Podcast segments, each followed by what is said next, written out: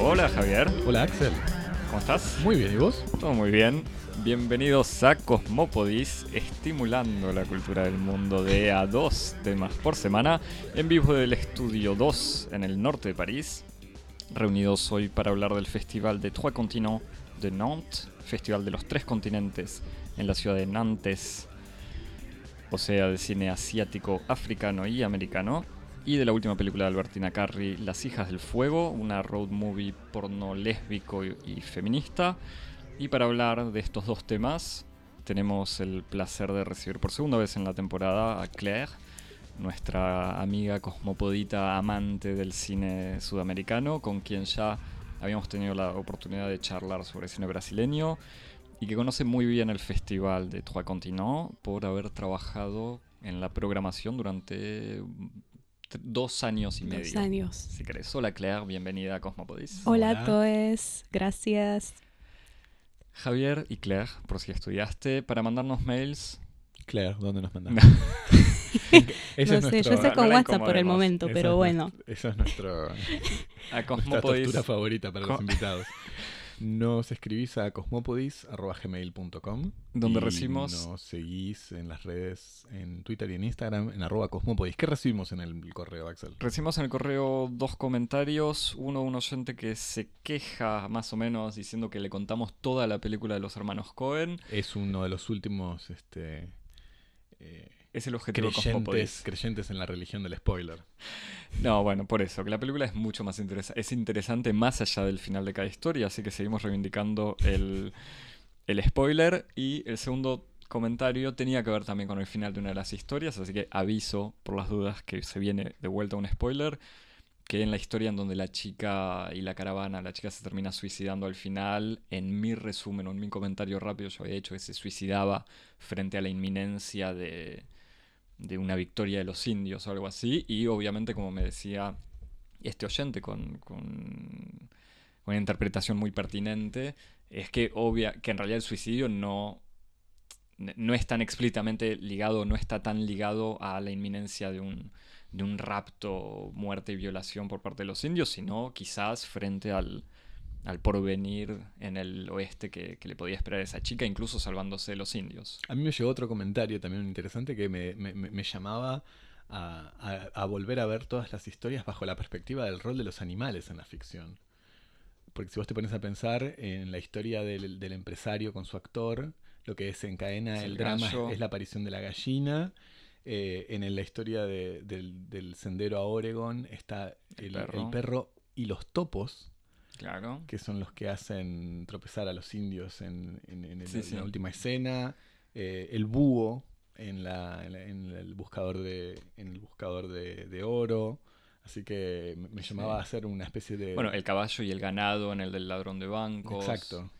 En el primero estoy pensando. Habría que cuál volver a ver el primero a ver si, si hay Sí, una aparición específica de Bueno, en el fondo el primero y el último es donde creo que no hay animales, aunque haya un caballo en, el último. Interesante comentario. Buenísimo, recordamos también que para fin de año aceptamos preguntas hasta el 15 de diciembre, me parece, así que queda una semanita más. ya Para... hemos recibido algunas muy buenas. No, no, ya tenemos... Queremos al- recibir más. No, por eso, para, para incitar a los tímidos que, que, que manden preguntas y obviamente se suscriben como siempre en Apple, Spotify y todas las plataformas, sobre todo esta que estás usando ahora. Bueno, Claire, gracias de nuevo por haber aceptado de ser nuestra corresponsal, nuestra enviada especial en Nantes. Sí, su espía escondida. Es- Espía, o sea, Con no sé cómo trabajaste. de sol. En pleno noviembre, la mejor Tenés- forma de quedarme incógnito en las calles nantesinas. Damos discrecionalidad de métodos a nuestros ¿Qué? corresponsables. Es cierto. Eh, del 20 al 20 al 27 de noviembre estuviste en Nantes como espectadora, en el fondo. Está, o sea, como enviada de Cosmopodis, pero también viviendo el festival. Pero también como ser humano, apta a ver películas con toda mi humanidad profunda. en, en tus múltiples roles sociales y, y autoidentificaciones. ¿Cómo te fue? ¿O cómo estuvo todo? ¿Qué tal? Bueno, eh, antes de todo hay que como decir que era la cuadra, cuadragésima según el diccionario de la lengua española, cuadragésima edición del Festival de Trois Continents, así que había Para gente como yo, el número 40. El número 40 de la edición del Festival de. Trois Continents. Eh, casi que era como un momento muy importante, muy esperado desde 10 años ya, y que es importante también como volver a la fuente, como al inicio del festival, que nació en Nantes en 79, eh, con el ardor de Alain y Philippe Jalado, eh, dos cinéfilos eh, nantesinos que tienen como mucho deseo de como llevar el cine mundial en las pantallas europeas, eh, pero pensando que como Nantes, su ciudad natal, era como, bueno, el mejor lugar para hacerlo, también había como un complejo cinematográfico mucho más importante en la época, pero también era como otra época con todas esas películas analógicas, eh, como oí cosas muy increíbles como leyendas de cómo llegaban o no las copias de películas de Indonesia hasta el último momento con traducción a o vivo, que no se sabía si la persona estaba traduciendo de verdad lo que pasaba en la pantalla o no, pero bueno, forma parte también de toda una leyenda los primeros años de- del Festival de Trois Continents, pero con un pensamiento muy eh, post-tercermundista, eh, con como el deseo muy vivo de hacer conocer el, cine de América Latina, África y Asia, diciendo que no se conocía bastante todavía y que tampoco era solamente considerar el, el cine, los nuevos cine latinoamericanos, eso, eso, eso, pero también como revisitar la historia del cine mundial a partir de las orígenes y de como ir más allá de todo el eurocentrismo que era como fundamental en los festivales europeos de la época. Había como unas excepciones para el cine japonés, que siempre como tuvo un lugar aparte en la cinefilia europea, pero hasta Cannes como ya ponía a la luz como el cine de Satyajit Ray, por ejemplo, pero tampoco daba un lugar tan grande a, a otras perspectivas culturales y geográficas. Eh, y es interesante ver cómo se construyó el, el programa de esta 40 edición del Festival de Trois Continents en comparación con eh, la 30 edición del Festival de Trois Continents. Trigésima, eso sí sé decirlo. ¿Qué? Trigésima. Trigésima hoy. Qué jota. Em, porque por la trigésima eh, estaban los hermanos Jalado como directores artísticos del festival todavía, así que era como realmente cumplir algo de forma muy retrospectiva, bien decidido y como invitar eh, los cuatro cineastas que habían ganado dos veces la Montgolfière d'Or, que es como el premio principal de la competición eh, de películas contemporáneas, que cada año muestra eh, películas inéditas en Francia a su primer estreno. Así que estaban Suleiman Cissé, Oussa Oussien, Jassanque y Amir Naderi. Eh, dos continentes sobre los tres, así que nunca América Latina ganó dos veces la Montgolfière d'Or, qué pena, ¿no? Eh, O, o sea, nunca un director latinoamericano. Nunca un director Claro. latinoamericano, exactamente. Em, y este año el nuevo director artístico del Festival de Trois Continents, Jérôme Baron, que es director artístico desde 2010, pero que colaboró mucho tiempo con le- le- los hermanos Jalado antes de volverse director artístico, así que él como tiene también toda la memoria del festival antes de llegar a, al ahora, decidió no proponer como un aniversario retrospectivo, sino mucho más prospectivo Mm. y problematizar eh, la vida de las formas y la vida de las imágenes en el cine eh, de los tres continentes de hoy en día.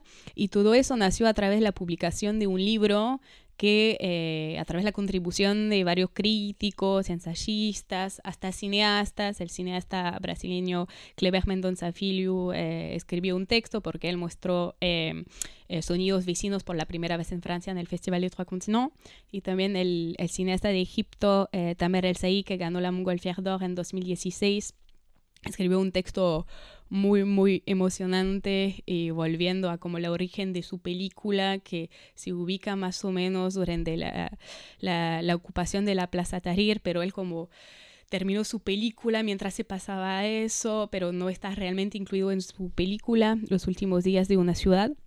Eh, bueno, así que como con este libro eh, nacieron varias pistas de interrogaciones posibles eh, para elegir 40 películas para los 40 años del festival, eh, pero en una forma más difusa, como de red de lo que acontece o lo que puede acontecer, más como una especulación de programación eh, que como una, una afirmación absoluta. Y así que también como había unas resonancias con la trigésima edición, porque claro que había películas de Wu Xiaoxian, de Jia que como siguen siendo muy contemporáneos en sus gestos, y también como mucho seco con otras programaciones anteriores y contemporáneas. Eh, volveremos también a las películas argentinas que fueron elegidas para este aniversario. Em, y también quiero decir que me parece como ser muy valioso como gesto, porque elegir los, las películas ya premiadas, más allá de ser como una, una autocontemplación del festival, tal vez, es también confiar mucho en el, en el jurado. Y hay siempre una cosa un poco como eh, incierta o aleatoria, decir, bueno, esta película ganó en tal festival, pero no ganó en tal festival, ganó por una decisión de tal jurado que ¿El, tuvo el que... jurado funciona como el decano? O sea, todos los años es gente nueva o como... Sí. Gente nueva que la mayoría del tiempo no se conocía eh, pero, por ejemplo, este año fue como también una forma de reinscribir la historia del festival a través de la contemporaneidad de las películas nuevas mostradas en la competencia, eh, porque en el jurado estaba el, cineasta de India, Anurag Kashyap, que el año pasado mostró una película en la competencia, The Brawler, y que también era como uno de los representantes de la, de la muestra de películas de la India en 2016.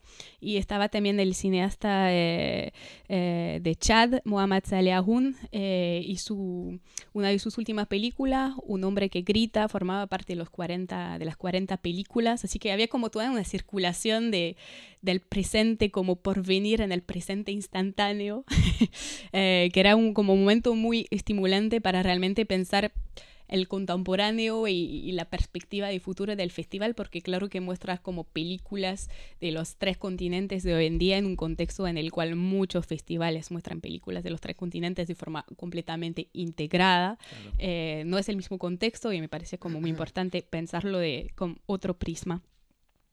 Um, y yo desde ya, antes de hablar de unas películas que descubrí, me gustaría también hablar de la frustración inmensa de ser festivalier.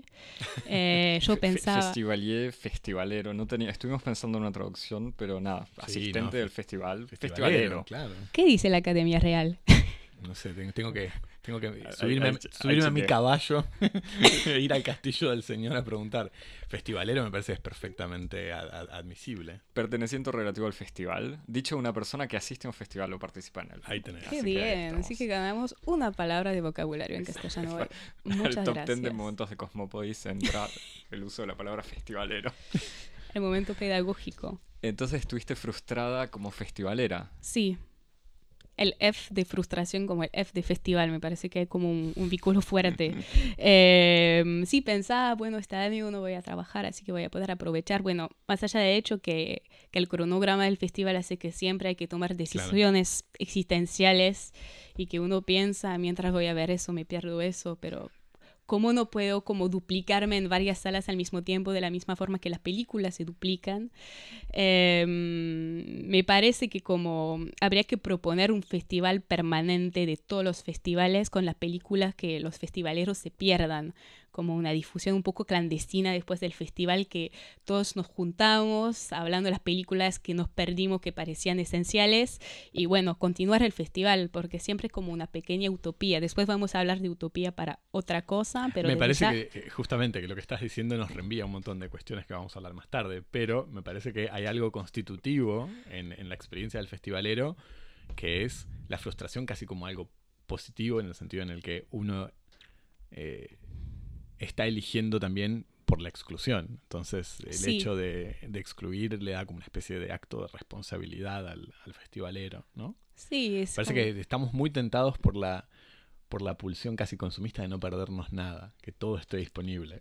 Sí, yo sabes cómo hago en, va, en general, en Ryan Lusas y el Cimayor Gael, marco algunas películas que sí quiero ver y tacho las que no me interesan y después con las que quedan voy evaluando. Pero no, pero en serio, es como para eso. No, pero Una es muy- receta, eh, eh, eh, Pero igual es muy cierto lo que decís eso. Y que incluso se traduzca ahora, que no sé cómo harán con Not, en las versiones en línea, o sea, festivales que proponen en línea películas como para el que no las pudo ver. Pero bueno, Esto es para, para alimentar la, la reflexión como del, del episodio que sea como metafestival, como una especie de discusión sobre la teoría del festival.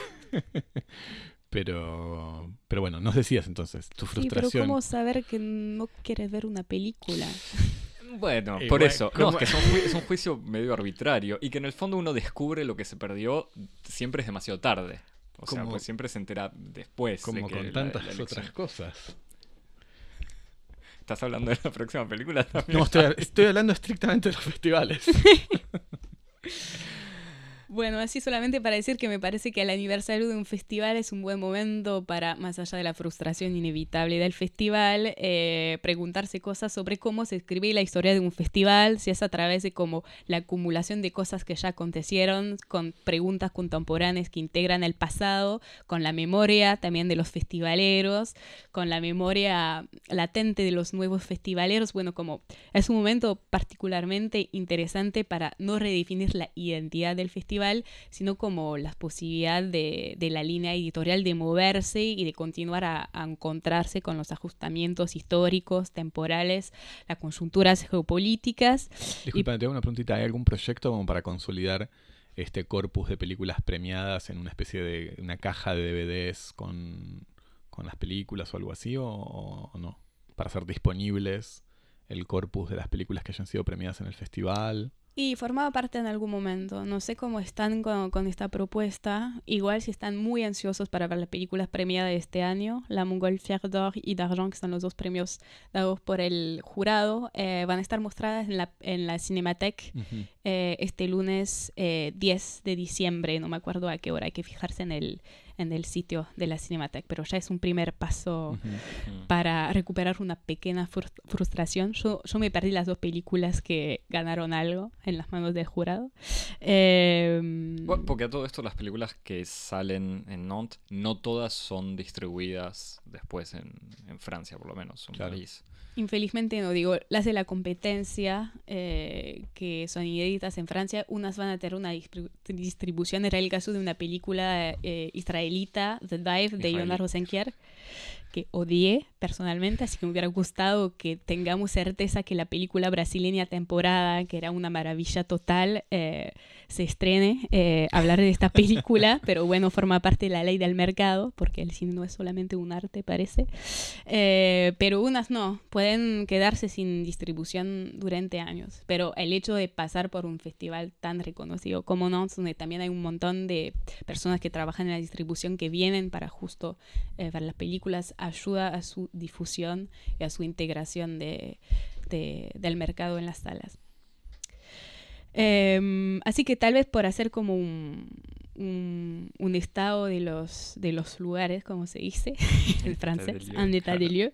Eh, bueno, el libro que se publicó se llama eh, D'autres continents, mouvances du cinéma présent, que podríamos eh, traducir como otros continentes, movimientos, ¿cómo sería eso? Tendencias. Claro, sí, Tendencia. mouvance es, eh, pero bueno, movimientos. movimientos, tendencias del cine del presente. Eh, me parece muy interesante porque creo que por la primera vez hubo realmente eh, mucha, mucho deseo de mostrar películas, no como siempre hubo como eh, mucha forma de sostener un cine frágil, o vamos a decir, un, un cine que, se, que está buscando nuevas formas, pero más que todo, como este año había con muchos, muchas películas que problematizaban el uso de imágenes amateur, eh, o como, sí, realmente de cómo recolocar, poner en cuestión el gesto de filmar. Eh, que era- ¿Utilizando imágenes amateur o adoptando una estética amateur para el no, rodaje? imágenes amateur mismas. Como, y hay dos textos que se responden O sea, archivos bastante. personales, ese tipo de cosas. Eso, había una película eh, de la India que se llama From Gulf to Gulf to Gulf, que entrelazaba eh, imágenes hechas por marineros eh, que como recorrían el mundo entero y eh, imágenes hechas por los cineastas en, el, en los mismos barcos. Era como un diálogo un poco imposible entre dos ima- imaginarios de una misma, misma temporalidad en un mismo espacio, que era una película muy increíble. Y mm, yo propuse un pequeño corto que es absolutamente, absolutamente maravilloso, eh, un corto brasileño que se llama Nunca hay noche en un mapa, eh, del cineasta Ernesto de Carvalho, eh, que estaba mostrado en, el, en una programación en conjunto con otras películas elegidas por Víctor Guimarães, que es un, crítico eh, brasileño que trabaja más que todo en, Belo Horizonte. Y en Nunca de Noche en un mapa, eh, el cineasta Ernesto sale de, su casa, se encuentra con el, el carro, de, el auto de Google Maps y de Wall Street View y a partir de este momento se da cuenta que eh, él fue registrado en este momento y que aparece en el mapa de su casa y a partir de eso como propone toda una deriva en Google Street View es típicamente una película hecha solamente con un celular y una investigación muy profunda de Wall Street View y que formaba parte para mí de esta posibilidad de a dónde van las imágenes contemporáneas y cuáles son sus poderes críticos solamente con las nuevas tecnologías que son muy democráticas, entre comillas. Hermoso.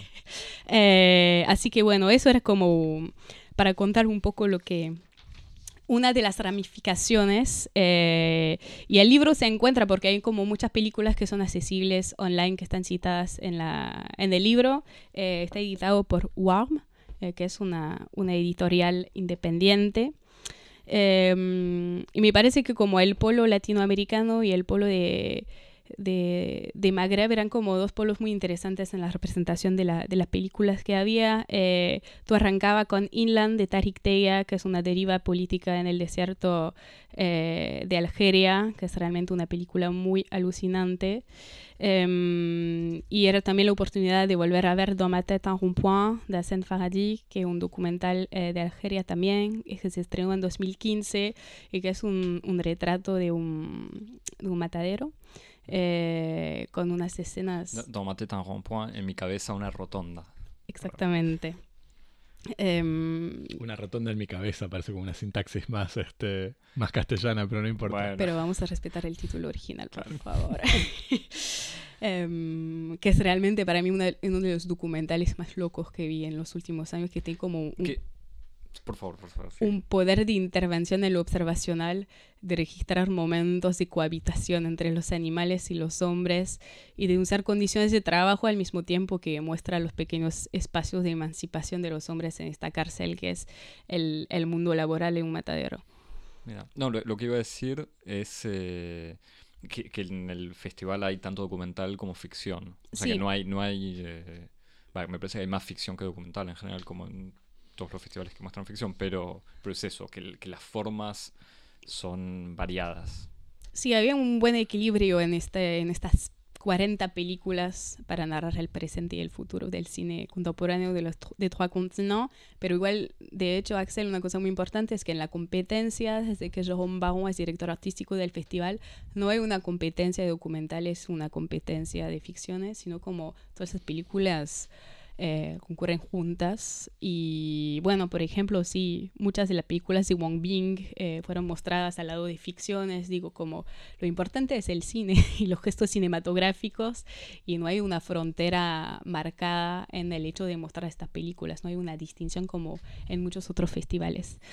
Eh, y como me parece que vamos a hablar de cine argentino justo después, me gustaría hacer una transición y hablar rápidamente, brevemente de las tres películas argentinas que fueron elegidas eh, en el marque de esta, esta programación de 40 películas, que el año pasado fue un año de muchas películas argentinas en el Festival de Trois Continents. Eh, porque el crítico argentino que vive en Córdoba, pero que no tiene el acento cordobés, eh, hablo de Roger Cosa, eh, que escribe para varias revistas, para Enie, para Página 12, para La Voz del Interior y para su propio sitio que se llama Con los Ojos Abiertos. Eh, él había sido convocado para proponer una, una pequeña historia, una breve historia del cine argentino político en 23 estaciones, en 23 películas, una programación humildemente llamada Una verdadera historia del cine argentino. Eh, y era interesante entonces como verlo las resonancias este año, em, porque la primera, como cronológicamente, la primera película mostrada era La Libertad eh, de Lisandro Alonso, una película clave para la emancipación del cine argentino en el principio de los años 2000. Eh, y era muy interesante porque Lisandro Alonso estaba completamente ausente de las películas mostradas el año pasado Así que volver a su primera película, que juega mucho con los códigos del documental, si códigos hay para el cine documental. Em, vamos a decir, no una película tan amplia como las que hizo después, como Los Muertos, o tampoco quiero decir que La Libertad es una película minimalista, porque con un montón de problemas y está muy encarnada, eh, pero bueno, era interesante como volver a, la, a, Lisandro Alonso de los principios y que los dos la otros... Libertad es su primera primer largo o no? Sí, La Libertad es su primer largo. me acuerdo, no sé si la vi, pero me acuerdo de Los Muertos y la, ¿cómo es la que salió la otra, la de la Patagonia? Con Vigo Mortensen. Eh, Jauja. Jauja. Una sí. película hermosísima. Dos peliculones. O por lo menos Los Muertos y Jauja espectaculares. Y justo como los dos otros pueblos argentinos que estaban representados era Sama de Lucrecia Martel, que dialoga mucho con Jauja, así que era como un poco gracioso que La Libertad y La Ciénaga se estrenaron en el mismo momento, fueron como las dos películas claves de emancipación de Buenos Aires, de retomar las formas, de rehabilitarlas en un modo mucho menos eh, neorealista que las primeras películas de Trapero, por ejemplo. Eh, pero bueno, la libertad no entraba en diálogo con la ciénaga y Sama no entraba en diálogo con Jauja, sino la libertad entraba en diálogo con Sama, que era como de repente pasaron 15 años y hubo como una evolución fuerte de las formas en, en, el camino de cada cineasta, de Lisandro Alonso como Lucrecia Martel, y se mostraba por la segunda vez en Francia La Flor, la película de 14 horas de Mariano Chinás, que ah, se estrenó en, en el Bafisi. así que de la libertad a la flor, como también había un, un trabajo de reflexión muy importante sobre la evolución de las formas, no sé si la evolución, pero vamos a decir como varias formas de hacer cine de forma independiente en Argentina de hoy en día. Y... ¿Pudiste ver la flor? ¿Qué? ¿Pudiste ver la flor? La vi en el Bafisi. Ah, eh, muy increíble con una última parte, pero no lo digan a los del Pampero Cine que la hicieron. Eh, uno nunca sabe, los riesgos de Cosmopolis es que no sabes quién te No sabemos dónde está. Eh, no, las tres primeras porque va a estrenarse en abril, así que tal vez nos encontremos en ese momento. acá en Francia? sí, va a ser en ah, Francia en cuatro partes. También es problemático porque ninguna de las películas del grupo El Pampero se estrenó hasta ahora en Francia y va a ser la primera y me parecía como lindo que se vean ¿Historias extraordinarias no se, no se estrenó? No, no se estrenó. Se mostró unas veces, y Historias Extraordinarias que también eh, fue mostrada en Notes eh, en 2010, así que era una, una expansión de este primer gesto eh, de curaduría de mostrar historias extraordinarias.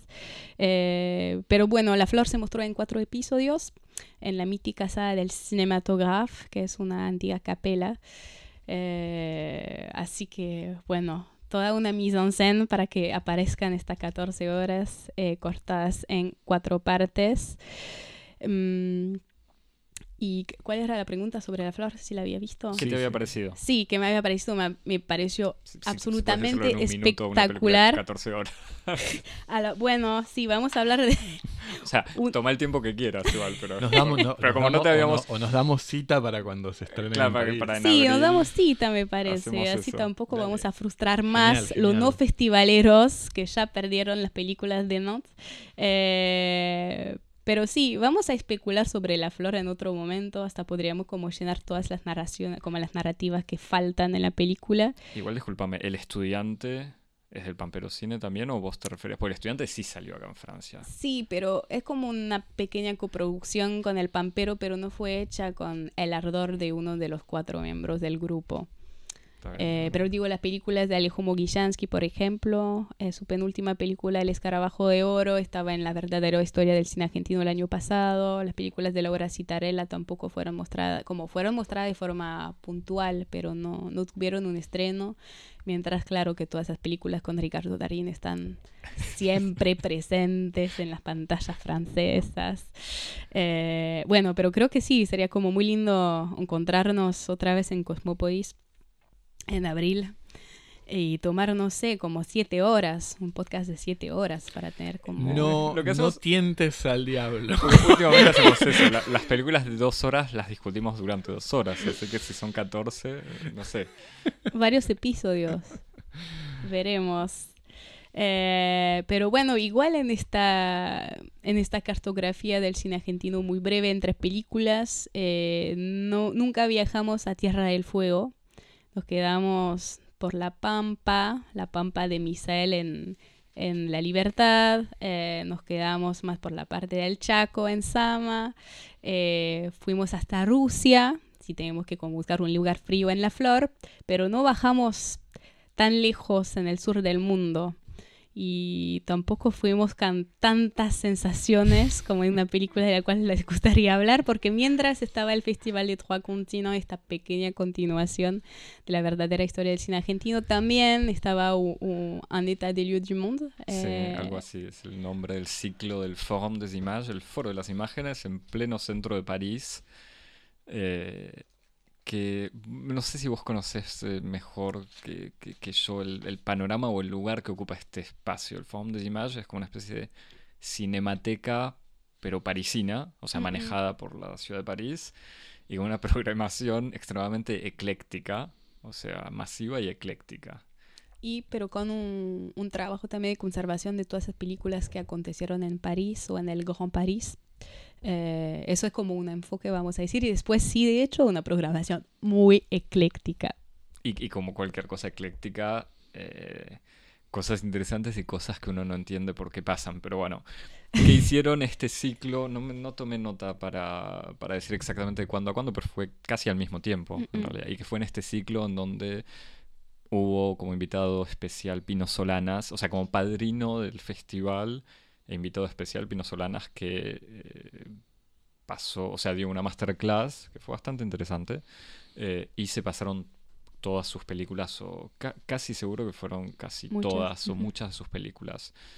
Y que vino también Albertina Carri y eh, Mariano Schoenfeld también. Maximiliano. Que no, Maximiliano, perdón. que no fui a ver sus películas. ¿Querías hacer un comentario, pegarle al Fogón de Image por este ciclo o algo así? No, no, no, para nada. Pues mientras estabas en Nont, yo te mando un mensajito diciendo: Estoy acá viendo a Albertina Carri, ¿qué tal Nont? como de golpe, de golpe Nont se trasladó a, al Fogón de O por lo menos la parte argentina, porque había un ciclo especial sobre Argentina. Antes de pasar a, a Carri, eh, ¿cómo es la repartición entre continentes en la mm. programación de Nantes? Porque según leía en el número del mes pasado, hace dos meses, de Calle Cinema, había una entrevista con el director donde él comentaba, por ejemplo, que siempre tiene un problema con el cine africano, como diciendo, el objetivo del festival es mostrar a los tres continentes, pero al mismo tiempo no vamos a poner películas que no están en el nivel de exigencia y de calidad del festival y que se encuentran todos los años con el problema de que el cine africano está subrepresentado. Porque de todos modos en cantidad de producción, eh, o sea, más allá de calidad, hay mucha menos producción que en América Latina o que en Asia. Eh, y vos me comentabas, yo por lo que había visto este año, que los ganadores eran asiáticos, o había como una presencia asiática muy importante. Y antes de empezar a grabar me dijiste, como todos los años. ¿Cómo es eso? Eh, bueno, tampoco vamos a caer en la, en la, hipótesis de la conspiración asiática para llegar al Festival de Trois Continents. no, no, de, todos modos, pero... la cuestión de producción y de número es lógico que hay mucha más producción asiática. Claro, que de hecho, bueno, toda la historia del, de la producción del cine asiático es mucho más desarrollada desde años y años, desde el principio del cine. Eh, Así que, bueno, como el, el cine africano tardó más a, producir, también como el contexto geopolítico hace que es siempre más complicado tener una producción continental fuerte eh, en cantidad como en calidad. Eh, igual en cantidad hay como en Nigeria, por ejemplo, hay un montón de películas hechas con pocas cosas, pero que tampoco pueden dialogar realmente con las otras películas del cine del Festival de Trois Continents. Eh, podría usar una, una expresión un poco como y desilusionada diciendo que, que, el cine es el país de todas esas películas del Festival de Trois Continents y que tampoco hay como un, un cota, una cotación, eh, un número clausus de películas de cada continente. Eh, siempre el equipo de programación está como muy atento para guardar un lugar para el cine africano. También hay cine africano y, cine africano, digo que el cinema de Magreb también forma parte de África y que a veces solo uno piensa que el cine africano es subsahariano, eh, que claro que son varios continentes adentro de cada continente, pero que por ejemplo, en el, como contaba, como muchas, varias películas de Algeria o de Egipto, este año en la historia de los 40 años, había también la película de, eh, de Arun, así que no estaba ausente, pero en la competencia es siempre un problema.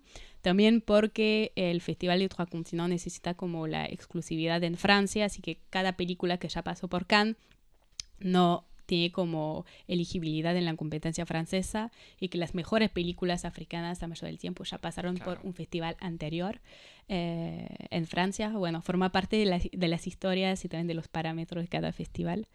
Claro, o eh, sea que si de, por sí hay poca producción, esa poca producción va a estar mucho más orientada a otros festivales que... Exactamente. Además de la relación histórica en el fondo, o sea, y colonial. También eso te quería preguntar porque Nantes es una ciudad conocida, o sea, que se enriqueció por e, no solamente, pero digamos en parte por el tráfico de la esclavos. la capital casi de la esclavitud. O sea, claro, Nantes es un puerto y eh, su, como Bordeaux también, pero digamos, parte de su riqueza tiene que ver con el comercio transatlántico o, triangular de esclavos y, y... que incluso es, medio el, el, lieu de mémoire, ¿no? Es como un lugar de memoria de de la memorial además. Claro. ¿Y, ¿Y, cómo viven eso, o sea, en, este mundo postcolonial o, o decolonial? No, igual te lo pregunto, no, no es para también, tomaría mucho más tiempo quizás tratarlo, pero cómo, porque en el fondo imagino un festival fundado en el 79, en un espíritu antiimperialista, en el fondo, ¿cómo se fue transformando? Eso es una pregunta, sí, muy importante. Igual, ¿cuánto tiempo tenemos? No, por eso digo, es, una pregunta que te por eso que si me das pistas o... Para mí, tal vez como, si tuviera como una crítica estructural de esta edición, para mí como faltaba una mesa redonda, eh, un poco teórica, para hablar también de, de una forma eh, decolonial de pensar la, la curaduría de las imágenes en movimiento de hoy en día. Eh, para mí era como una cosa muy importante que tampoco aparece en el libro y que es, claro, no, estamos como enfrente de esta contemporaneidad un poco abstracta, pero concretamente cómo eh, evoluciona realmente acompañando estas películas, no solamente emitiendo como una propuesta desde Europa y en colaboración muy intensa y muy respetuosa con cineastas de Trois Continents, pero como repensar como la programación desde como mucho más desde los lugares mismos. Eh, eso es una, una, pregunta importante y que creo que es también algo que está evolucionando porque también como esta programación de las 40 películas era mucho más participativa con ensayistas franceses, pero también un crítico brasileño, un crítico de Hong Kong, así que había como un, diálogo eh, para que no sea solamente eh, Brasil visto desde Francia, pero también Brasil visto desde, desde Brasil y por eso que como por ejemplo la programación que compartimos con Víctor Guimaraes me parece como muy interesante porque estábamos los dos en diálogo en las imágenes que compartíamos con el público nantesino. Pero también como muy gracioso lo que decís porque en 2017, el año pasado, un cineasta de Irán que filmó una película en Chile que se llama Los Versos del Olvido. Él ganó como el, el premio del público joven, de los jóvenes. Eh, en el discurso dijo que quería como crear él también un festival de trois continents, de Oceania, de América del Norte y de Europa, que, viaja, que podría viajar cada año de África a Asia, América del Sur. Y era como, bueno, una pequeña provocación linda, pero también me hablo de forma un poco más seria después de la conciencia que el festival tenía esta onda de, de, neocolonialismo amable. Y también me parecía ser como un abuso pero digo que claro que siempre es, una cosa que se queda problemática de que de hoy en día por qué continuar a, llamarlo Festival de Trois Continents y que la situación geopolítica mundial es muy distinta y que no hay una búsqueda internacionalista de unión de los pueblos en frente de la conspiración hegemónica o que sí existe pero de otra forma y que creo que estamos mucho más en una, en una lucha de las imágenes a escala muy local y por eso también que me parecía importante que en la programación de las películas brasileñas haya un corto indígena, eh, porque estamos en estas problemáticas de que, eh, bueno, las imágenes de las luchas eh, como para mí como intensificando eh, las luchas locales, también como se reabre el mundo de las imágenes, que no estamos en, en esta ilusión de los cines nacionales como estábamos en los años 70 porque había que reconstruir una identidad nacional a través de un imaginario cultural. No digo que no está más, pero es como una pregunta que es como menos presente o más difusa y que también como eh, otro punto de partida muy importante del libro era como todo el tema de la, la producción, la creación digital y de lo que permite hoy en día. Y que también como la exigencia de las películas en competencia de la cual hablabas, como que también pone un poco África en la margen, eh, también reabre nuevos espacios y nuevas posibilidades de filmar otras cosas. Y para terminar también sobre el tema de la, de la producción cinematográfica en África, eh, hay un taller que existe desde el año 2000 que se llama Produire au Sud, Producir al Sur, y cada año selecciona seis proyectos con seis dúos de productor y cineasta eh, para ayudar como a desarrollar el proyecto de un, largometraje, eh, una semana muy intensa de reflexión, de reflexión sobre la forma de la película, de encuentros con productores, con distribuidores, todo eso. Eh, y bueno, de vez en cuando unas de las películas de Projet Sud se hace, se estrena y tiene su primer estreno francés eh, en Nantes.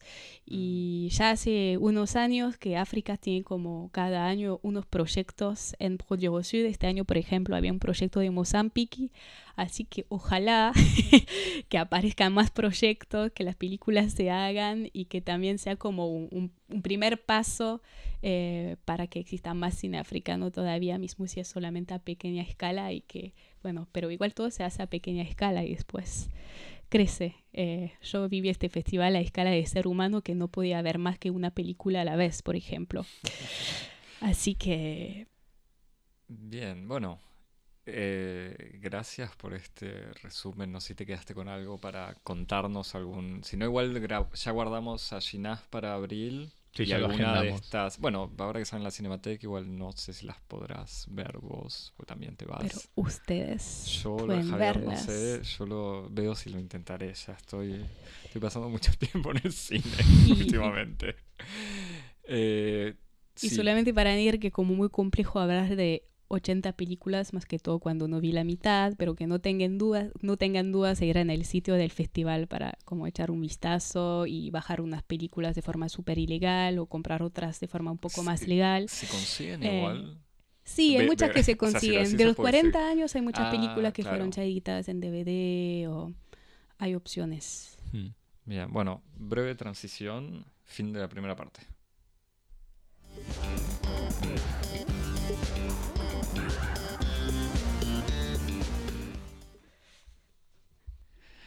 Bien, después de, Nantes eh, y la costa atlántica francesa. De un puerto a otro. De un puerto a otro, vamos a Tierra del Fuego, eh, Ushuaia más precisamente, justamente ciudad que faltaba, o, región que faltaba en Nantes.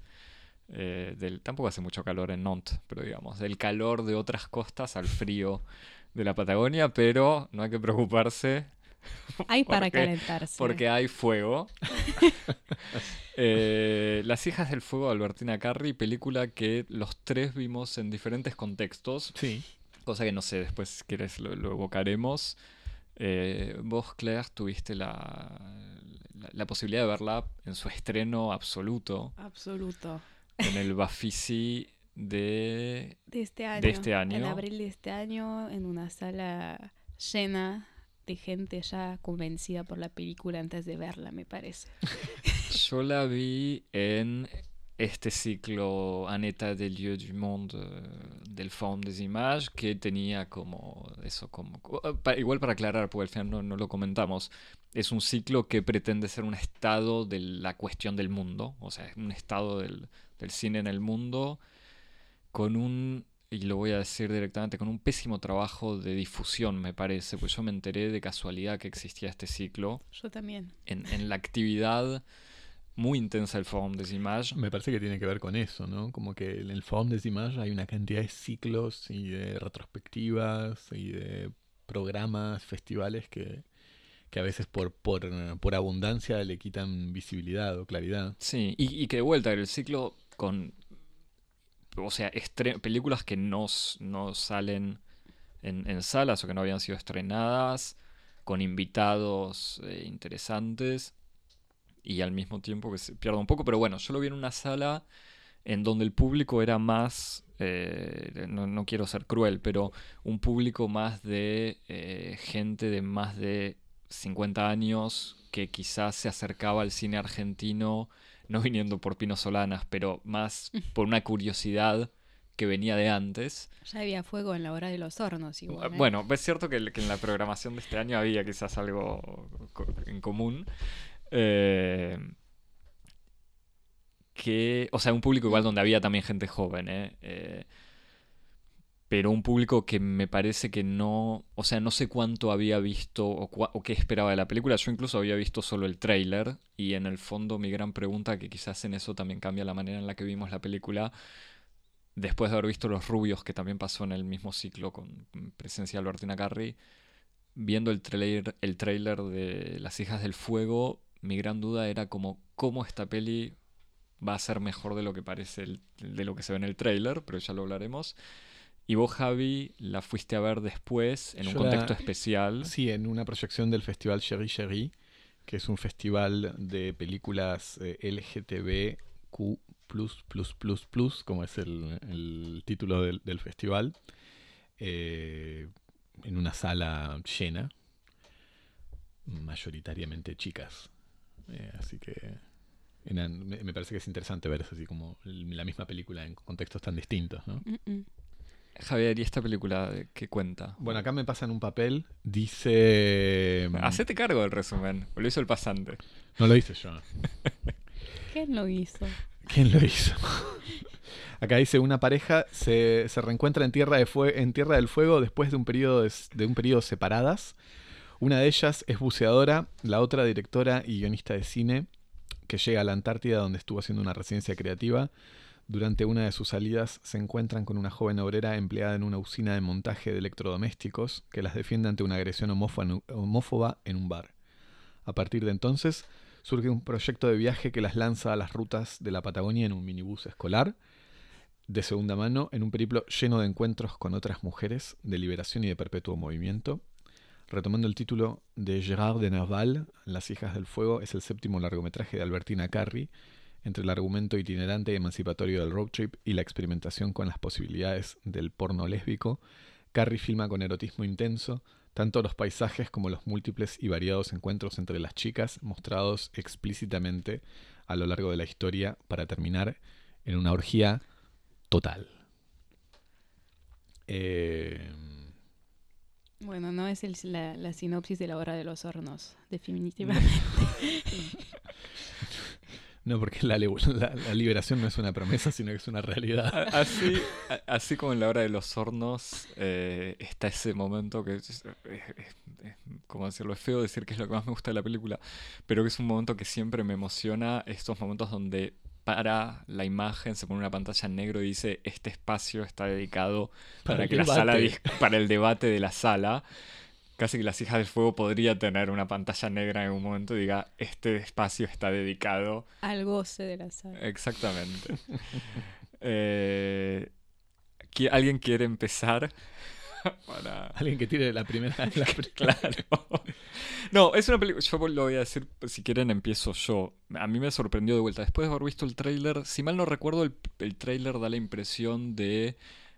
Como diría el, el pitch o, o este sinopsis corto, una road trip feminista de chicas que tienen experiencias sexuales con una voz en off de una de las chicas que reflexiona en la idea de escribir un guion para hacer una película porno y si mal no recuerdo el tráiler tiene creo que es su primera intervención que dice algo así como ya me imagino el guion de mi, de mi película exterior día eh, Juanita se le acerca a, no sé quién le saca la camisa le toca la cola creo que la voz en off, y, no lo estoy actuando para que suene peor, eh, pero la voz en off da, la voz en off que aparece en el tráiler daba la sensación de que iba a ser una especie de voz en off insoportable de guionista contando una historia. Lo que me fascinó de la película es que, al revés de lo que parece pasar en el tráiler, es mucho menos una historia de liberación y no sé qué, y mucho menos una voz en off eh, de puesta de mise en abîme tonta de, eh, de un guionista. Eh, y esa voz en off en realidad se transforma, se va separando del personaje de alguna manera para transformarse en una voz en off casi documental, en donde uno tiene a un cineasta pensando en serio la relación entre imagen, erotismo, la manera de filmar eh, cuerpos femeninos teniendo sexo que no sea, como lo dice explícitamente de todos modos, el personaje. Pero de alguna manera también la película y también Carrie cómo hacer un porno que no sea un porno hecho para el placer masculino. O sea, mm. para los ojos masculinos, para la mirada masculina, retomando los clichés de las formas que imaginan los hombres, eh, que debería ser incluso el, sexo entre mujeres, en el fondo para los hombres. Y hace una película que entre una historia relativamente superficial de este road trip, estas chicas que se van desde Ushuaia hasta Bahía Blanca, o no me acuerdo cuál es el destino final supuesto eh, del camino, y que se van encontrando otras mujeres que em, se suman a esta aventura eh, orgiástica de alguna manera, termina siendo una reflexión muy eh, interesante sobre cómo filmar el sexo y también sobre el sexo y en una especie de utopía sexual lésbica, eh, o sea, lésbica plus, si querés, pero que en el fondo igual sí excluye explícitamente a los hombres, como haciéndose la pregunta si es parte de la necesidad, o sea, parte de los factores de una liberación sexual o liberación femenina eh, absoluta. Y en el fondo es una película que, bueno, con mucho, como decías en, el resumen, con, una presencia intensa, para decirlo de alguna manera, de sexo explícito. O sea, es una película que tiene eh, muchas escenas, eh, si no la mitad de la película, de sexo explícito entre estas chicas. Y que al mismo tiempo, de vuelta, uno la ve y no es solamente, o sea, no es que no es solamente. Mm, es algo más que una película porno, o sea, que, y que juega constantemente en esta situación de, bueno, ¿cuánto de esto es porno? O sea, y ejemplos eh, que terminan siendo medio cómicos, o sea, de, escenas en donde la, camioneta de las chicas para en la ruta para después de una escena, una escena quizás vamos a comentar, pero después de una escena de sexo en una iglesia que como cualquier película porno carece absolutamente de realismo, o sea, de pretensión al, realismo. Eh, la escena siguiente. Con pequeña referencia cinéfila, porque si no me equivoco, es la música de Ennio Morricone, que es como una intervención bastante masculina en esta iglesia femenina. Pero tiene. No, no, es que sí, yo después todas las referencias cinéfilas no las eh, reconocí. No, pero digo, por ignorancia, pero sé que lo tiene. No, no, e incluso también hay una escena de sexo en, plena naturaleza al borde de un lago en la Patagonia, que incluso se ve casi en la escena las chicas muriéndose de frío.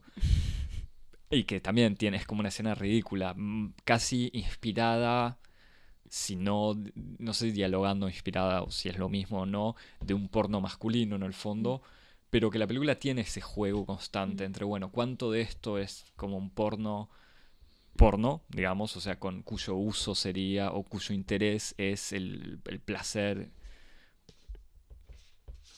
sexual masculino, o sea, más que estético artístico, y cuánto de esto, o sea, cuánto Carrie logra salir de eso y hacer algo que, que, es al mismo tiempo porno y al mismo tiempo una película de autor, o cuánto no lo es, o sea, cuánto queda presa. Y me parece que la reflexión de la voz en off y de cómo está hecha la película incluye todos estos factores. O sea, por eso la, hace una película mucho más profunda y densa que lo que hace entender el trailer.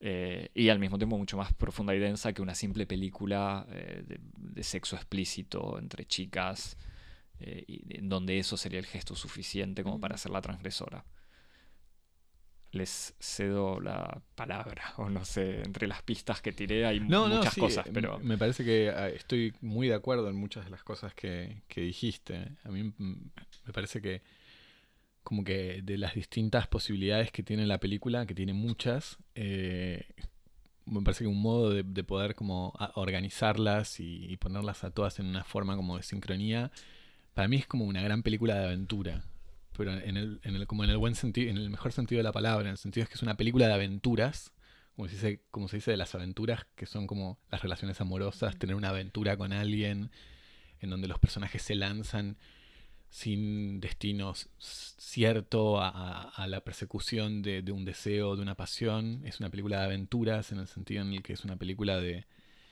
de, descubrimiento de territorios desconocidos, es una película de viaje, donde estos personajes agarran un vehículo y se lanzan a la ruta con un destino provisorio, que es la visita de la, casa, de la madre de una de las chicas, pero, pero eso es como una especie de destino que les funciona casi como una excusa para encontrarse con una serie de periplos en el camino. Y también es una película aventura, como una, como se podría decir que es una aventura cinematográfica, en el sentido en el que el porno le sirve a, Albertina Carri como para preguntarse qué, se puede hacer con el sexo y las imágenes. En el sentido en el que para, me parece que para, para Albertina Carri como la pornografía funciona acá como una especie de dispositivo de aventura. Como decir, bueno, cómo puedo filmar el sexo y qué me puede dar el sexo como posibilidad cinematográfica. Y no solamente en su dimensión como más así evidente de, bueno, hacer un... que, no es para nada este, menor, ¿no? De hacer un cine eh, lésbico con chicas, eh, filmado por un equipo de chicas, guionado por un equipo de chicas, con iluminadores chicas, etcétera, etcétera, etcétera. Eh, sino que incluso todas las modificaciones fundamentales que se producen en términos narrativos y diegéticos eh, con, con, la estructura del goce femenino, ¿no? como la idea de que el, guion típico del porno organizado por la narrativa del deseo masculino, que es como excitación, erección, penetración este, y resolución, como en la eyaculación, que es como esa especie de... Sí, es lo que termina una escena. No, pero que incluso esta, esta casi coincidencia perfecta entre la teoría del, relato, ¿no? Como eh, comienzo, tensión, resolución, que parece que, se, corresponde punto a punto con e, el, guion del, erotismo masculino, explotan mil pedazos en esto y entonces es como que acá Albertina Carri dice, bueno, ¿qué pasa si yo quito esta estructura de guion, que es la estructura del guion porno, la estructura del guion del, deseo masculino. ¿Qué pasa si yo saco esto? ¿Qué, tipo de posibilidades narrativas tengo? ¿Qué puedo mostrar? Cuando ya no, me, obedezco ese guion y cuando ya no obedezco a, la, como al fetichismo de la pulsión escópica del falo y su, y su esquema de relaciones con la penetración, ¿qué pasa? Y entonces ese cambio, ¿no? Como de, las coordenadas lo que le, abre es como toda una especie de campo enorme en donde ella se lanza un poco a la aventura. Y entonces es como que el porno es, además de la reivindicación política, de eventualmente producir un porno alternativo para un, tipo de goce distinto, este, que en el fondo a mí me parece que o sea, es, es, interesante tal vez en un sentido político, pero no es una cuestión interesante artísticamente en el fondo. Para mí que esta especie de investigación de las posibilidades cinematográficas del sexo es como lo más interesante de, esta aventura de, las hijas del fuego, ¿no? No sé cómo, cómo lo ven ustedes. Claro. No sé si querés tirar la primera piedra o qué. ¿Ya?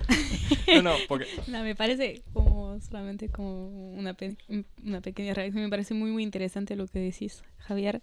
Eh, más que todo en vínculo con otras ficciones de Albertina Carri, de cómo qué lugar tenía el sexo ardiente, vamos a decir, en sus películas anteriores, que me parecía que, que ella buscaba mucho más una subversión por las imágenes o por el contexto, porque en Géminis había como mucho sexo, sexo mm, incestuoso y en la rabia como sexo de campo, vamos a decir como situaciones de sexo que no tenían como un lugar visibilizado en el cine mundial, pero era que como... son tabú. Que son tabú, exactamente.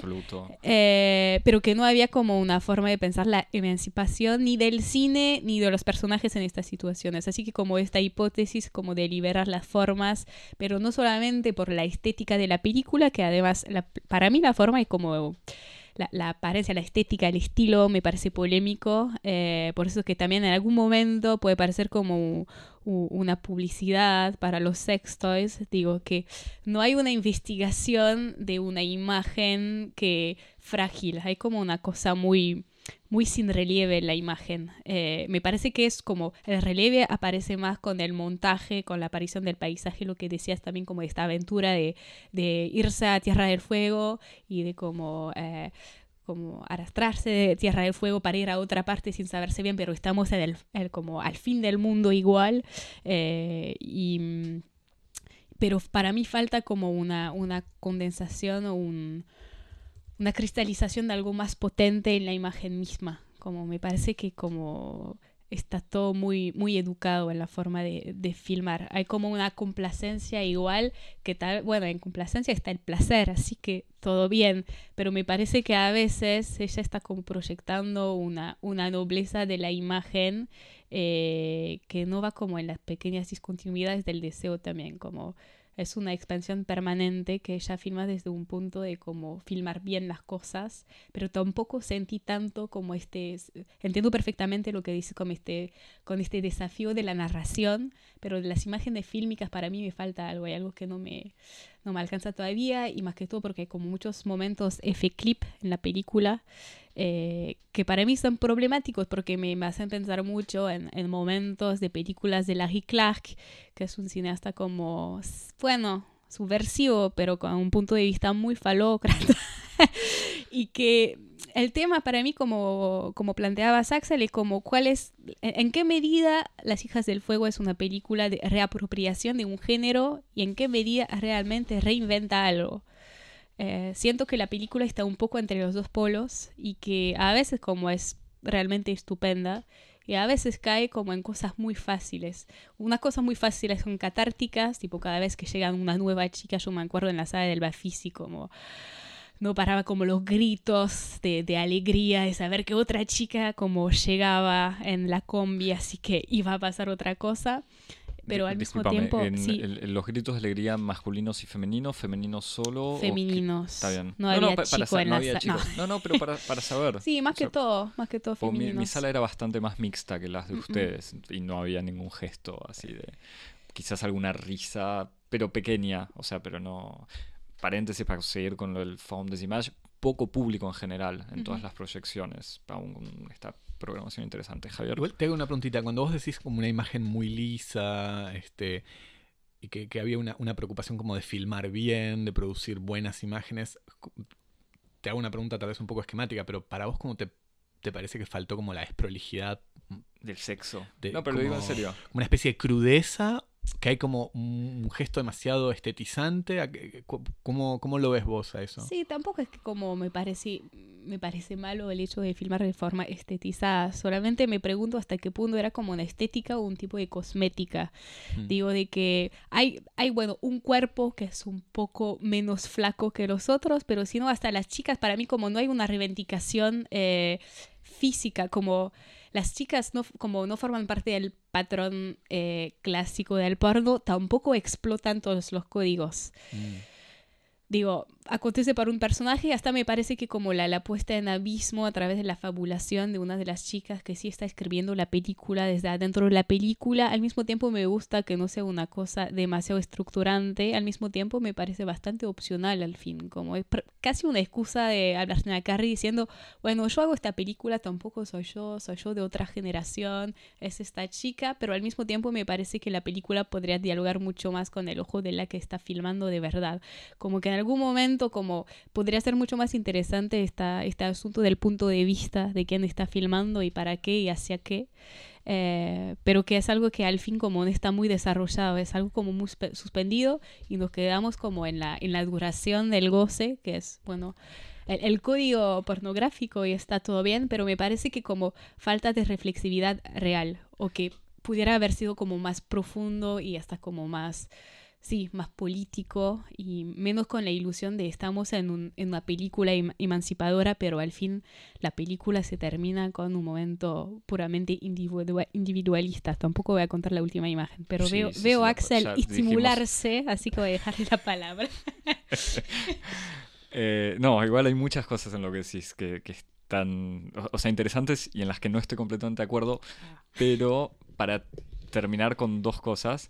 Eh, o, sea, retomando, sobre la presencia de Carrie. A mí me parece justamente que en el fondo la voz en off se aleja mucho del personaje. Como que llega un punto en donde la, o sea, un director hablando de cómo filmar cuerpos femeninos desnudos, en hacer una película, llega un punto que la identificación con Carrie, o sea, con, con la directora de la película, es evidente y al mismo... Está bien, me puedes decir, bueno, pero es una ficción, o sea, no hay que confundir.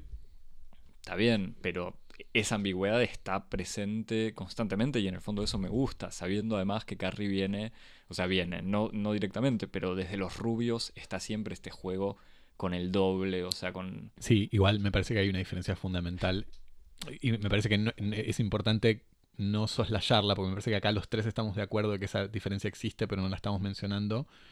Eh, el, modo en el que la voz en off en, la, en Las hijas del fuego remite a una cierta posición de una palabra autoral es estrictamente interpretativo. Quiero decir, sí, sí, sí, somos nosotros que interpretamos que esa voz que está inserta dentro del dispositivo ficcional es la voz de Carrie a través de, una, de un proceso interpretativo. Mientras que en los rubios hay como una especie de borramiento deliberado y constructivo de la distinción entre ficción y documental, en donde esas asignaciones de quién es Albertina Carri son mucho más problemáticas e interesantes. Al punto tal que Albertina Carri en Los Rubios se filma a sí misma filmando a Analdia Causeiro interpretando su rol en las interacciones con otras personas dentro de la película. O sea que son modos como formal, política y estéticamente distintos de incluir a la voz del realizador dentro de la película. Cierro el paréntesis. No, no, totalmente, está bien la, aclaración. Sobre todo porque me parece que los, tres estamos de acuerdo que eso es así, me parece que es importante explicitarlo. No, pero incluso en Cuatreros también, que es un documental donde hay una voz en off permanente de Albertina Carri herself, o sea, ella misma habla haciendo la voz en off. Y contando el proceso de la película mientras la película está como... Por, eso digo, Carrie tiene como una historia de, de hablar de su propia película en la película. Entonces está bien, de manera películas documentales, digo.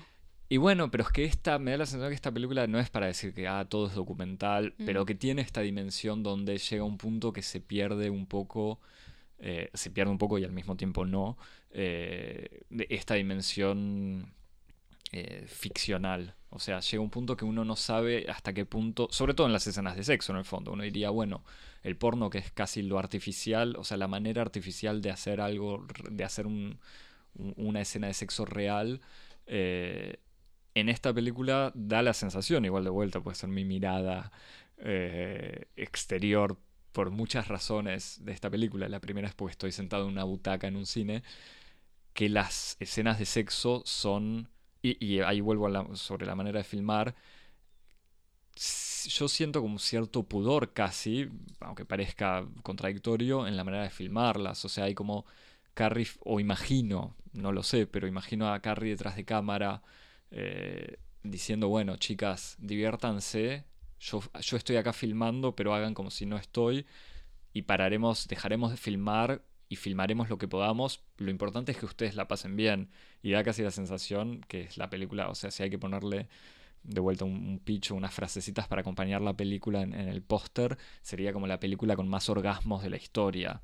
Como diciendo, Carrie filmó a las chicas teniendo, haciendo este viaje y, teniendo estas experiencias sexuales placenteras, eh, como sin meterse. Entonces, por eso, en el fondo, no me sorprende esta, esto que decís que filma de manera eh, limpia eh, todo esto. Pero por otro lado, como para terminar, me encanta porque es una película de, muchos. Eh, tenemos muchas cosas para seguir charlando. Tiene un montón de escenas que en el fondo son este juego, así como lo decís muy bien, entre un diálogo con el porno y, un, y, crear algo nuevo. me parece que es, parte de, de, la reflexión de Carrie, esto de retomar estas situaciones medio ridículas del porno. Y, y de vuelta, bueno, vos decías también la referencia a Morricone. O sea, hay un montón de momentos donde, sí, la creación de algo nuevo pasa, o, quizás no es, no es lo que busca, pero pasa por retomar códigos que vienen de un porno eh, patriarcal, para decirlo de manera brutal. O sea, y, y, es como parte de la pregunta también. mm, No, solamente para aclarar una cosa, cuando decía limpia para mí era como más publicitario. Eso como me, me molestaba. y para hablar como de la, mm, sí, de la presencia de, de esta voz en off, para mí solamente que me parece como un pretexto para lanzar la película. Muchas emociones. Eh, y que como falta, no sé, como, sí falta como una reflexividad más profunda, como que, que articularía mejor como esta búsqueda de las imágenes. No sé, como hasta no se ve nunca esta chica filmando, que para mí como se vuelve muy fantasma y al mismo tiempo sí, como es el papel porno- pornográfico por excelencia, al mismo tiempo, ¿por qué no emanciparse también de esos papeles pornográficos por excelencia que son también del patriarcado?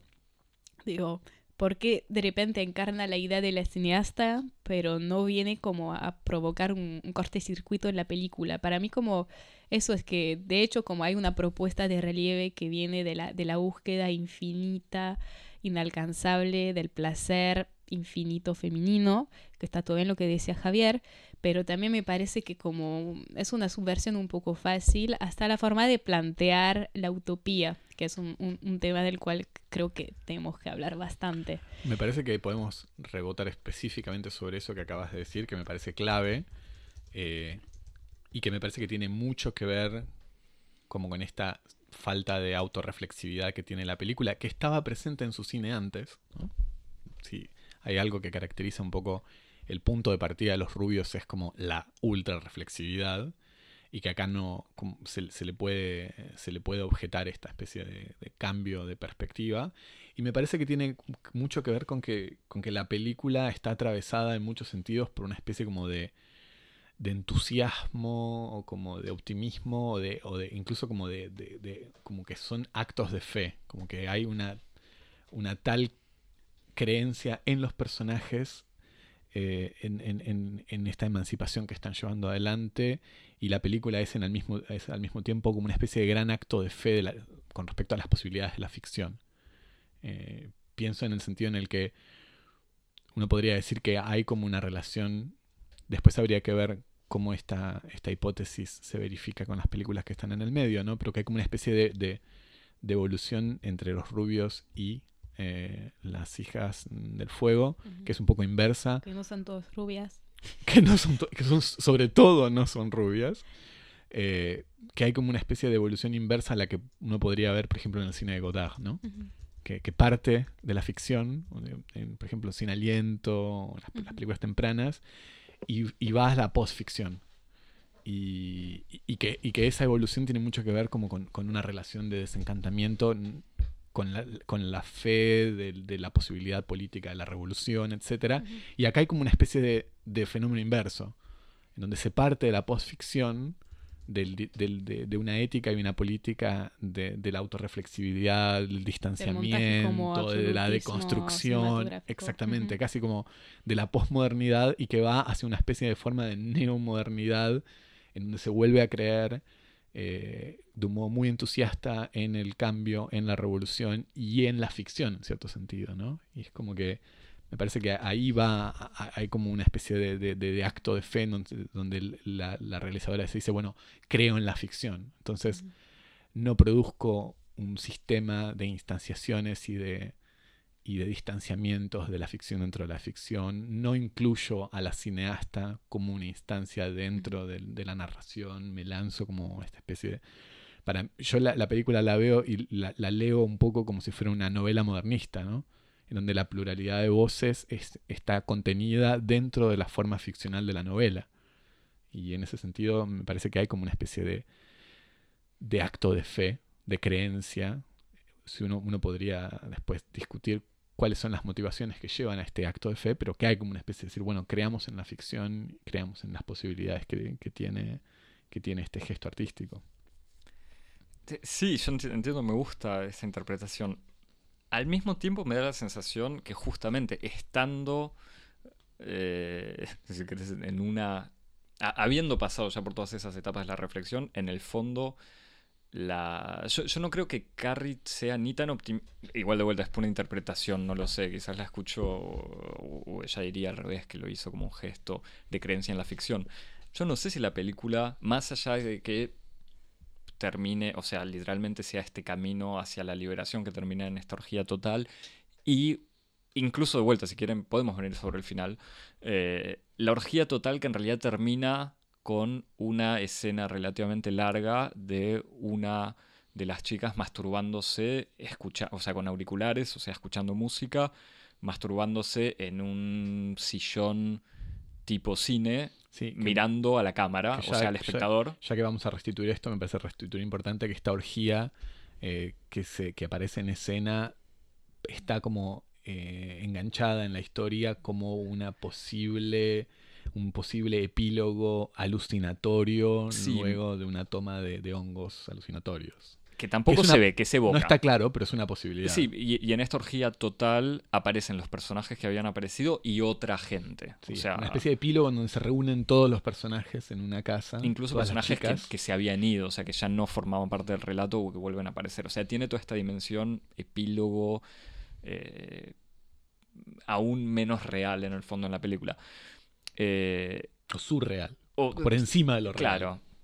No, pero a mí me da, para volver a la charla de antes o a la discusión, eh, yo no sé en qué medida Carrie, o sea, yo lo veo mucho más como una película que en el fondo está haciendo preguntas, pero no respondiendo, es una fórmula fácil, pero, pero no creo que haya una respuesta tan evidente en esta apuesta por la ficción de Carrie, del mismo modo que no creo que la, está bien, me vas a decir, bueno, la forma del relato la voz es inseparable del personaje y hay una separación evidente con la directora o artista que hace la película. Pero me parece que juega en el fondo con, con toda esta ambigüedad de que no hay una separación con la voz del artista eh, y que justamente ya toda esta reflexión sobre el autor ya pasó. Entonces, aunque venga o aunque vuelva a esta visión modernista de la novela que se contiene allá misma, de la, subjetividad del personaje que habla por afuera de, lo que pasa, es imposible hacer de cuenta que no pasó todo lo anterior, o sea que toda esta reflexión sobre el autor no, no está en el cine de Carrie, me parece. pero, bueno, que tiene una interpretación. Pero, que esa reflexión estaba incluso contenida dentro de la misma crítica literaria modernista de los años 20, o sea, eh, lo que, lo que importa es que hay un cambio en el gesto. Y eso me parece que es significativo. te entiendo, pero al mismo tiempo no sé. O, sea, no sé, habrá que ver cuál es la próxima película de Carrie. Eh, pero digo, yo no sé cuánto de esto es con una, una especie de conclusión de una reflexión donde Carrie dice: Tengo que volver a la ficción y tengo que hacer una ficción feminista. No sé cuánto. Eh, o, sea, cuánto esto es un gesto como terminado y una conclusión de que el cine de ficción puede algo. pero no lo sé, a mí me da la sensación que la película no es tan, y de vuelta, el final eh, tan, como lo dice la voz en off, lo de la chica dice, bueno, voy a romper el relato tradicional, no voy a hacer un tercer acto, eh, o no me acuerdo cómo lo evoca, pero explícitamente la chica dice, no voy a hacer un guion tradicional y como vos muy bien decías, en el fondo paralelo o basado con la misma matriz que el, goce masculino. Eh, incluso con este final, como que hay una especie de pregunta sobre la ficción, y para volver con alguna de las cosas que habías evocado, Claire, eh, me da la sensación que Carrie, sobre la imagen quizás, también tiene un diálogo con el cine. Entonces, está bien, cuestiona un montón de cosas, pero ella se integra eh, en esta tradición cinéfila o de cine. O sea, entonces asume mucho la discusión dentro del cine, creo. Pero bueno. Eh, no sé, a, quien quiera seguir. Yo quiero que hablemos del paisaje también. Pero mm. bueno, o de la última escena, como quieran. Tantas cosas para decir. Em, no, como a mí me gustaría volver al fin de la película porque me parece que interesa mucho al público de Cosmopolis los finales de películas. Así que mejor contarlos desde ya. No, Cosmopolis, un podcast en donde te cuentan el final de las películas. un podcast spoiler. Igual la verdad que ahora no me acuerdo, supongo que termina en un orgasmo. No me acuerdo, tampoco me acuerdo, si ella nos mira tanto. Eh, me parece como más una imagen de... de... pero, pero si cada uno está proyectando cosas en, en, el final de en esta última imagen me parece, pero si no me, si no me equivoco demasiado, está como bastante aislada, al mismo tiempo que como está en el centro de la imagen, se ausenta de la imagen, como retoma, retoma su placer personal, bueno, filmado. Me, permito restituir mínimamente la escena. Muchas gracias.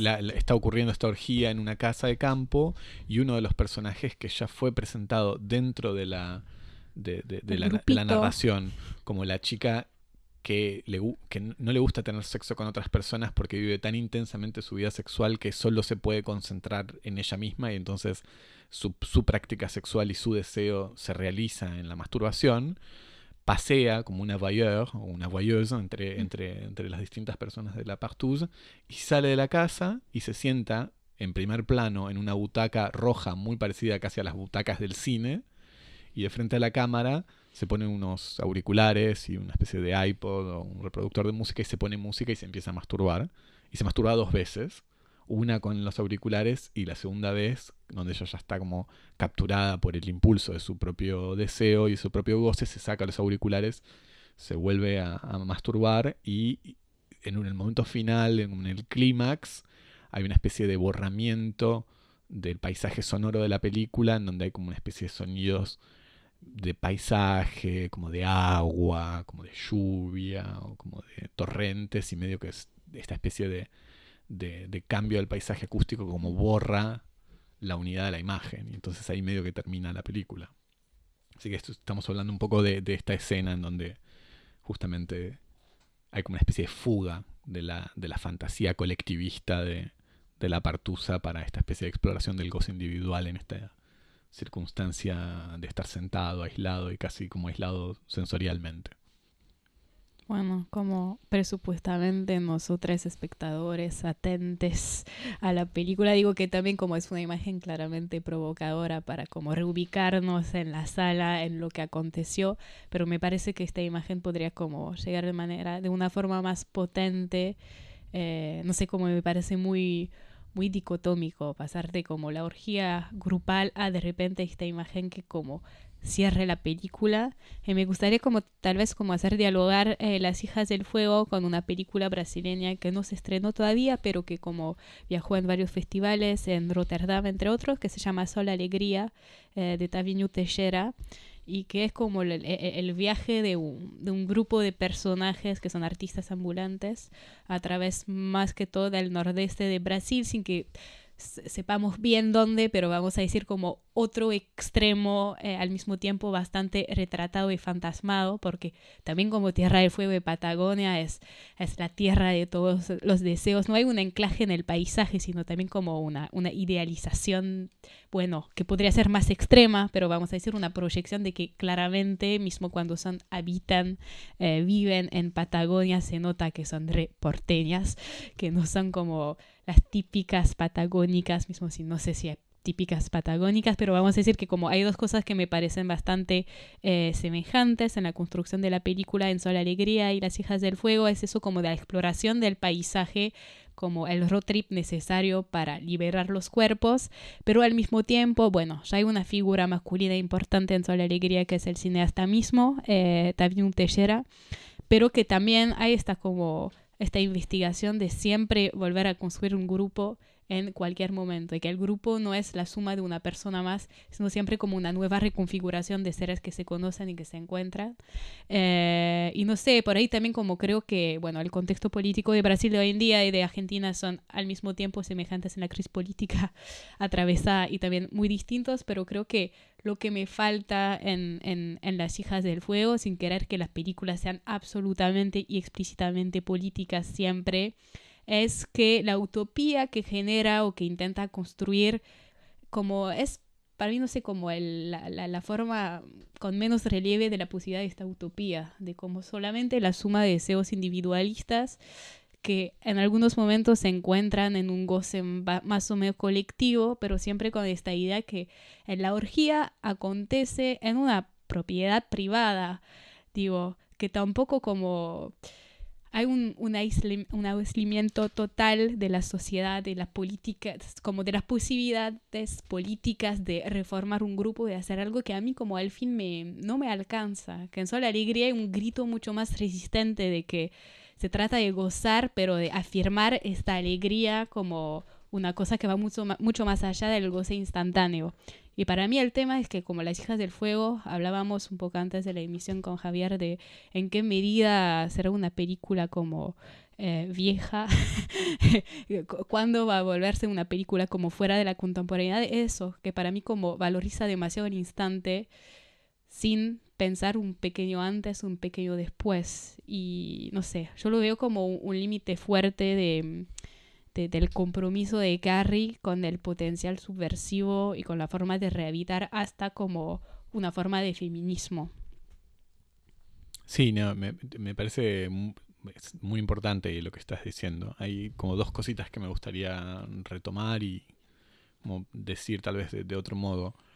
Eh, uno me parece súper importante lo que decís de como significar el lugar dentro de la película. O sea, qué, rol tiene la elección de Tierra del Fuego o, bueno, u otros eh, territorios periféricos dentro de, una ficción. En el sentido en el que hay algo ahí muy importante que me parece central de esta idea como... Tengo ganas, o sea, la, palabra obvia, obvia, casi demasiado obvia, sería como periférico o marginal, pero a mí me parece que es más interesante pensarlo como en otros términos, que es como la idea de fronterizo. Porque en el sentido en el que la, Patagonia, Tierra del Fuego, en toda la tradición del cine, pero también de la literatura argentina, está esta idea de que a medida que uno se aleja de, la metrópolis, la ley, y la, ley en el sentido casi patriarcal del término, se diluye. Y entonces a medida que uno se acerca de la, de la frontera, es como se aleja de la civilización y se acerca a la barbarie.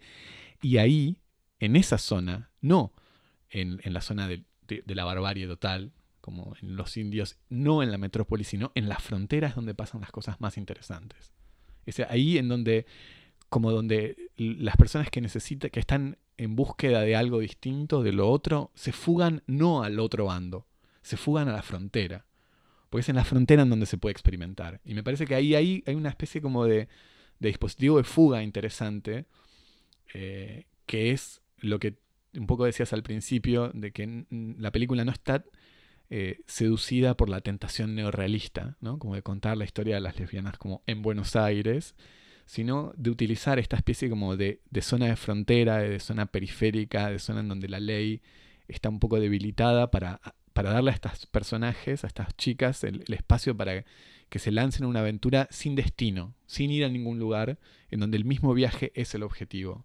Y para mí, la pornografía es la, frontera cinematográfica de Carrie. O sea, del mismo modo que la, Patagonia es la frontera en las cuales estas chicas se hacen libres, ejercen la libertad en el viaje, la pornografía es el espacio fronterizo de Carrie. Como que Carrie se instala en la pornografía como las chicas se instalan en la Patagonia para hacer un poco cosas nuevas que estén más allá de lo que ella puede hacer, digamos, en la ficción política o documental tradicional. Como que la, la, pornografía como género, como problema estético, es esa especie de terreno fronterizo en donde ella se instala para experimentar y me parece importante la idea de frontera porque me parece que tampoco ella tiene una idea de ir como más allá de la frontera. Mm. En ese sentido la película no es post-porno, como de ejercer una especie de libertad radical de lo otro. No, ella se pone ahí en la frontera y dice, bueno, a ver qué pasa acá, en donde tengo que hacer como una especie de comercio entre la institución y la subversión. Y me parece que ahí hay como un fenómeno interesante de, esta especie de experimento así, de aventura, otra vez vuelvo a eso. Y lo otro, que es lo que vos, lo que vos lanzabas así, de preguntarnos si, si las hijas es como es una película nueva o contemporánea o vieja. es lo que, lo que yo sentí cuando vi la película. Como yo vi la película y vi dos películas al mismo tiempo. Una película que es una película contemporánea. Como que se inserta muy bien en, en una problemática, en, un, en deseos colectivos. En el sentido de que, como tal vez es un poco lo que vos viste y nosotros no vimos en el Bafisi, que es como una película que tiene, tiene un espacio de interlocución. Le está hablando a, personas reales que viven, a chicas, mujeres que hoy quieren ver un cierto cine, que quieren ver en el cine experiencias este, y, obras que, que, traduzcan o representen una cierta forma de experiencia de la disidencia real hoy. y, que, y, que, lo viven de un modo festivo y celebratorio y afirmativo. O sea, eso es, la película en ese sentido es una película muy contemporánea.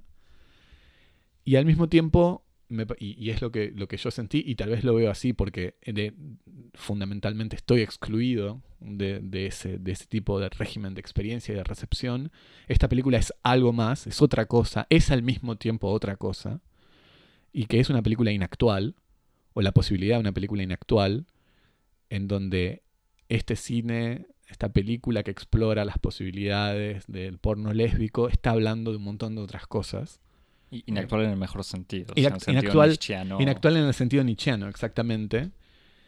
Que, que la abre a una propia fuga interna, en donde la misma película se fuga de su presente hacia un futuro en donde se relacione como con otras coordenadas, que no sean las coordenadas del presente eh, de la revuelta feminista con, todas sus tácticas actuales en Argentina, por ejemplo, en el que esta película se va a transformar como en otra cosa. Y en donde, por ejemplo, escenas como la escena de la masturbación del final la vamos a ver de otro modo. Y entonces me pregunto qué va a pasar como dentro de, un tiempo, que no sé cuánto será, en donde cambien las coordenadas de lisibilidad de la película, que hacen que esta película en muchos sentidos sea muy, muy legible hoy.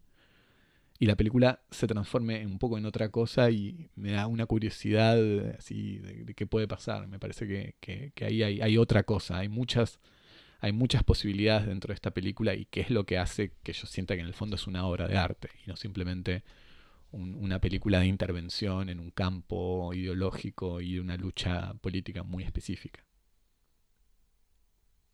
Mm, me, encanta hablar con, ambos. O sea, estoy. Sí, a mí me gusta. A mí me da la sensación, quizás porque simplemente reconocí la obra de arte mejor o antes que vos. A mí, no le chiste. Eh, justa, a mí no me pareció que estuviese tan eh, inscripta. O, sea, me parece que la película, justamente, aún en un discurso tan. Eh, tan presente, tan presente habría que ver, pero presente de reivindicaciones feministas actuales, me da la sensación que la película no justamente no, no, muestra un pañuelo verde ni grita ni una menos. Ah, pero bueno, no importa. O sea, es, más, una más. Cada vez una más. Cada vez una o dos más. Tres o cuatro, bueno. Pero, por eso mismo a mí me gusta este, esta cosa. Me parece que es interesante y que sale de, la, de la obviedad, lo que sería. Y como que en el fondo eso también es parte de la subversión. Así podríamos ir hablando mil horas. Pero así como en Los Rubios, que está bien, la usamos como referencia porque ya era una gran obra de arte, me parece. Pero así como en Los Rubios retomaba los códigos, o sea, no los códigos, pero retomaba una reivindicación política de derechos humanos, pero la subvertía eh, mostrándola desde un punto de vista muy individual. Eh, acá también retoma como un discurso político común y presente, pero lo propone de otra manera. Entonces eso me parece que, eleva de alguna manera la, o sea, a, la obra como obra, pero también como en el debate político. Pero bueno, los paisajes los dejamos para otra vez. Me parece que... No, pero simplemente para resumir, me gustaba el paisaje que está filmado de manera casi obscena. O sea, es como gracioso esa manera de mostrar estos paisajes tan filmados donde también juega con el porno, eh, que sería mostrar estos paisajes más gestuosos de la Patagonia. Y que además está incluido dentro del mismo texto que se lee en voz en off, ¿no? La problemática de que en el, en el porno tradicional las, las, chicas, el cuerpo de las mujeres está mostrado como un paisaje. Hmm algo para agregar, se podrían agregar muchas cosas, eh, pero lo dejamos para, para que cada uno experimente en su casa. Así como estamos haciendo las playlists para acompañar con música la película, acá no sé si Sí, sí, veremos. No, bueno, recomendamos Los Rubios y yo me pregunto, viendo la película como mi última observación, es, me, dieron ganas de volver a leer el, texto este, que para mí es un texto importante y muy interesante, que es la abjuración de la trilogía de la vida de Pasolini. En donde Pasolini, antes de, antes o en el mismo tiempo en que, en que filma eh, Saló, eh, abjura de sus películas de la trilogía de la vida, que es el de Camerón, eh, Las Mil y una Noches y bueno, pero bueno, son, estas tres grandes películas que son ficciones basadas en ficciones clásicas, que explora el goce y, la libertad sexual y él pasa por una especie de gran periodo de crítica fundamental de este, de este posicionamiento estético del hedonismo para hacer una crítica radical del sexo. Y entonces me pregunto, bueno... Sí, del, porto, del porno patagónico al PPP, que sería el PP. Claro, entonces me pregunto, bueno, ¿cómo, cómo ver este gesto, ¿no? Que va de, de, la celebración, como de, de la promesa de, la liberación del goce y que después entra como en una especie de crítica profunda por, por, su, por su carácter alienante, su, su legibilidad y asimilación por parte de la cultura del consumo. ¿Qué pasa hoy con esa juración de la, de la trilogía de la vida? Eso es lo que yo me quedé pensando. Sí, a mí, a mí me había hecho pensar un poco, aunque en otras coordenadas, con la obra de Mette Ingvarsten que habíamos comentado, va que vos sobre todo desarrollado en, no me acuerdo qué episodio Cosmopodis. Eh, bueno, pero que la obra de Mete, creo que veamos ese episodio, pero que está atravesado un poco por estas dos fuerzas, ¿no? Como la exploración jovial, emancipatoria del goce y después la, repolitización del sexo, ¿no? Bien, bueno, sobre esto Nada, gracias de vuelta Muchas gracias, por haber eh, venido a hablar de Nont y las hijas del fuego. Bueno, gracias a ustedes y gracias por el mate, porque no lo mencionamos, pero estaba. La, última vez te quejaste, esta vez hicimos nuestro trabajo y, preparamos un mate. Bueno, nos vemos para un streaming en directo del episodio de 14 horas de Cosmópolis a propósito de la, la peli. vamos a comentar la película mientras estaremos en la sala, me parece como una forma de ganar un poco de tiempo. Me gusta eso también. Eh, nos escriben en cosmopodis.gmail.com. Y nos, siguen, en las redes en arroba cosmopodis en Twitter y en Instagram. Y nos escuchan en donde les guste escuchar podcast. Hasta la semana que viene. Chau. Chau.